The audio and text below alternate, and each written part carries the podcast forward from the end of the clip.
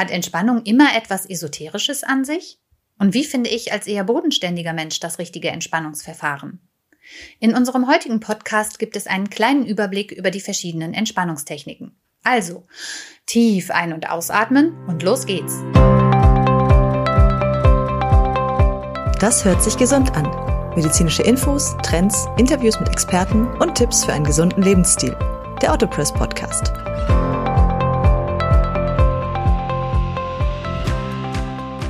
Herzlich willkommen zu unserem Autopress Podcast. Ich bin Ulrike Pickert. Stellen Sie sich vor, Sie gehen über einen Regenbogen und es riecht nach Frühling. Solche Anweisungen führen bei mir ehrlich gesagt eher zu einer gewissen Heiterkeit als zur Entspannung. Doch muss man zwangsläufig über einen Regenbogen gehen, um sich zu entspannen? Nein, natürlich nicht. Denn abgesehen von den sogenannten Fantasiereisen gibt es zahlreiche weitere Techniken, von denen die meisten weit weniger blumig sind. Und auch Fantasiereisen können durchaus realistischer sein, wie ein Strandspaziergang zum Beispiel. Befassen wir uns zunächst einmal tatsächlich mit den sogenannten Fantasiereisen. Fantasiereisen sind, da spreche ich wie gesagt aus eigener Erfahrung, nicht für jeden etwas. Aber bei Kindern zum Beispiel funktionieren solche Reisen oft richtig gut. Sie können in der Regel wesentlich besser in fantastische Welten abtauchen als wir Erwachsene. Kinder können sich einfach besser darauf einlassen und haben wahrscheinlich auch weniger Angst, sich lächerlich zu machen. Fantasiereisen gibt es in den unterschiedlichsten Ausführungen, von einem Tag am Strand über einen Waldspaziergang bis hin zum Vogelflug. Die Reise wird von einem möglichst erfahrenen Trainer vorgelesen oder vom Band abgespielt. Fantasiereisen sind zwar geführt, lassen aber trotzdem genügend Raum für eigene Vorstellungen. Die Teilnehmer nehmen eine möglichst bequeme Position ein und schließen die Augen. Umgebungsgeräusche werden, wenn möglich, ausgeschaltet. Dann werden die Meditierenden langsam durch die Geschichte geführt für alle, die sich darauf einlassen können, stellen Fantasiereisen eine gute Möglichkeit dar, dem Alltag zu entfliehen und sich zu entspannen. Kommen wir zum nächsten bekannten Entspannungsverfahren, dem autogenen Training. Der Begriff ist Ihnen wahrscheinlich schon mal untergekommen. Was genau verbirgt sich dahinter? Das autogene Training stellt eine Art Autosuggestion dar, durch die man sich selbst in einem hypnoseähnlichen Zustand versetzt. Klingt seltsamer, als es tatsächlich ist.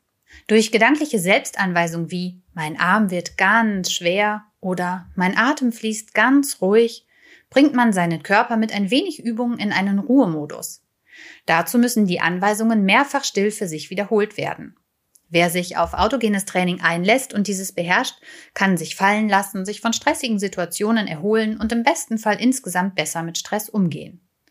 Nach der Grundstufe, die der Entspannung von Muskeln und Organen dient, folgt die sogenannte Oberstufe, sozusagen autogenes Training für Fortgeschrittene. Dabei geht es vor allem um innere Stärke und Selbsterkenntnis. Am besten lassen sich diese mit Hilfe eines erfahrenen Trainers erreichen, der das autogene Training leitet. An die Oberstufe sollte sich nur heranwagen, wer die Grundstufe sicher beherrscht. Fachlich korrekt durchgeführt kann autogenes Training begleitend auch bei Depressionen, Angstzuständen oder chronischen Schmerzen eingesetzt werden. Außerdem gibt es spezielle Kurse für Kinder. Das aus meiner Sicht bodenständigste Entspannungsverfahren ist die progressive Muskelrelaxation nach Jacobson. Sie wurde in den 1920er Jahren von Dr. Edmund Jacobson in den USA entwickelt und beruht auf dem Grundsatz der Wechselbeziehung zwischen Körper und Psyche. Das bedeutet, durch psychischen Stress verkrampfen automatisch unsere Muskeln. Wer kennt das nicht?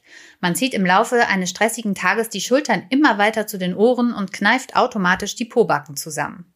Der Ausdruck angespannt sein kommt schließlich nicht von ungefähr. Langfristig entstehen dadurch Verspannungen, zum Beispiel im Nackenbereich, was wiederum zu Schmerzen und Unwohlsein führt und den psychischen Stress noch verstärkt. Bei der progressiven Muskelrelaxation geht es darum, diesen Kreislauf zu durchbrechen und seelischen sowie körperlichen Stress abzubauen. Während einer Kurseinheit, am besten eignen sich angeleitete Kurse live oder vom Band, spannen die Teilnehmer zunächst eine bestimmte Muskelgruppe absichtlich für einige Sekunden an um sie anschließend bewusst locker zu lassen und den Unterschied nachzuspüren. Ein Beispiel. Ballen Sie Ihre Hand fest zu einer Faust, halten Sie diese für einige Sekunden angespannt und lassen dann bewusst locker. Nacheinander werden so die verschiedenen Muskelgruppen angesprochen, sodass am Ende einer Unterrichtseinheit der gesamte Körper entspannt auf der Unterlage liegen sollte. Diese körperliche Entspannung soll natürlich auch eine psychische Entspannung bewirken. Ziel ist, dass die Anwender lernen, psychischer Anspannung, also in der Regel Stress, entgegenzuwirken, runterzukommen und bewusst locker zu lassen. Da die Technik relativ einfach, unkompliziert und anschaulich ist, eignet sie sich meiner Meinung nach besonders gut für Entspannungseinsteiger. Eine weitere Technik, die bei den Entspannungsverfahren natürlich nicht fehlen darf, ist die Meditation. Wobei es eigentlich nicht die eine Meditation gibt, sondern ganz viele unterschiedliche. Gemeinsam haben sie aber alle, dass es bei ihnen um eine Art Bewusstseinserweiterung geht. Der Meditierende fokussiert seine Gedanken auf sich selbst und blendet die Umgebung komplett aus. Bei einigen Meditationstechniken versetzen sich die Teilnehmer in eine Art Trance, bei anderen bleiben sie wach und konzentriert. Es gibt Meditationsverfahren, bei denen man sich nicht oder nur wenig bewegt, die sogenannte passive Meditation und solche, die ganze Bewegungsabläufe beinhalten. Das ist dann logischerweise die sogenannte aktive Meditation. Für viele Menschen, vor allem in Asien, ist die Meditation Teil des spirituellen Alltags. Bei uns werden auch Meditationskurse frei von spirituellen bzw. religiösen Hintergründen angeboten. Oft sind sie aber an die fernöstlichen Meditationsverfahren angelehnt. Alle Arten der Meditation dienen dazu, das seelische Gleichgewicht wiederherzustellen oder zu bewahren. Dabei wählt man ein sogenanntes Mantra. Das kann ein Wort sein, zum Beispiel Om, oder ein ganzer Satz, wie zum Beispiel Ich glaube an mich oder Das Leben ist schön. Dieses Mantra spricht man nun einige Minuten lang laut vor sich hin. Wie lange, das ist jedem selbst überlassen. Von 5 bis 45 Minuten ist alles möglich. Bekannte Meditationstechniken sind unter anderem die Sazen-Meditation, die transzendale Meditation oder die aktive Meditation von Osho. Die genaue Definition des Begriffs Meditation ist nicht immer einheitlich. So werden auch Trainingsmethoden wie Yoga oder Qigong oder Tai Chi zu den Meditationsverfahren gezählt. Auch ein Übergang zu den Fantasiereisen ist mitunter fließend. Teilweise wird auch das sogenannte Achtsamkeitstraining zu den Meditationsverfahren hinzugezählt. Apropos Achtsamkeit. Achtsamkeit ist in den letzten Jahren immer mehr in Mode gekommen. Achtsamkeit gehört praktisch zu jeder Art der Meditation dazu. Achtsamkeit bedeutet im Hier und Jetzt die Situation anzunehmen beim Essen auch wirklich zu essen, also bewusst zu kauen, zu schmecken, zu riechen und nicht am Handy zu daddeln oder im Kopf bereits die Einkaufsliste zusammenzustellen. Eine weitere Achtsamkeitsübung ist beispielsweise der sogenannte Bodyscan. Dabei legt man sich auf eine bequeme Unterlage und besinnt sich zunächst einmal auf seine Atmung. Dabei sollten unangenehme Gedanken nicht verdrängt, sondern zugelassen werden, bis sie von alleine weiterziehen. Anschließend richtet man seine Gedanken bzw. seine Aufmerksamkeit zunächst auf die Zehen, dann die Füße, die Unterschenkel und so weiter. Man scannt also sozusagen seinen eigenen Körper von Kopf bis Fuß. Man fühlt jeweils in das anvisierte Körperteil hinein. Auch die Konzentration auf den eigenen Atem gehört zum Achtsamkeitstraining.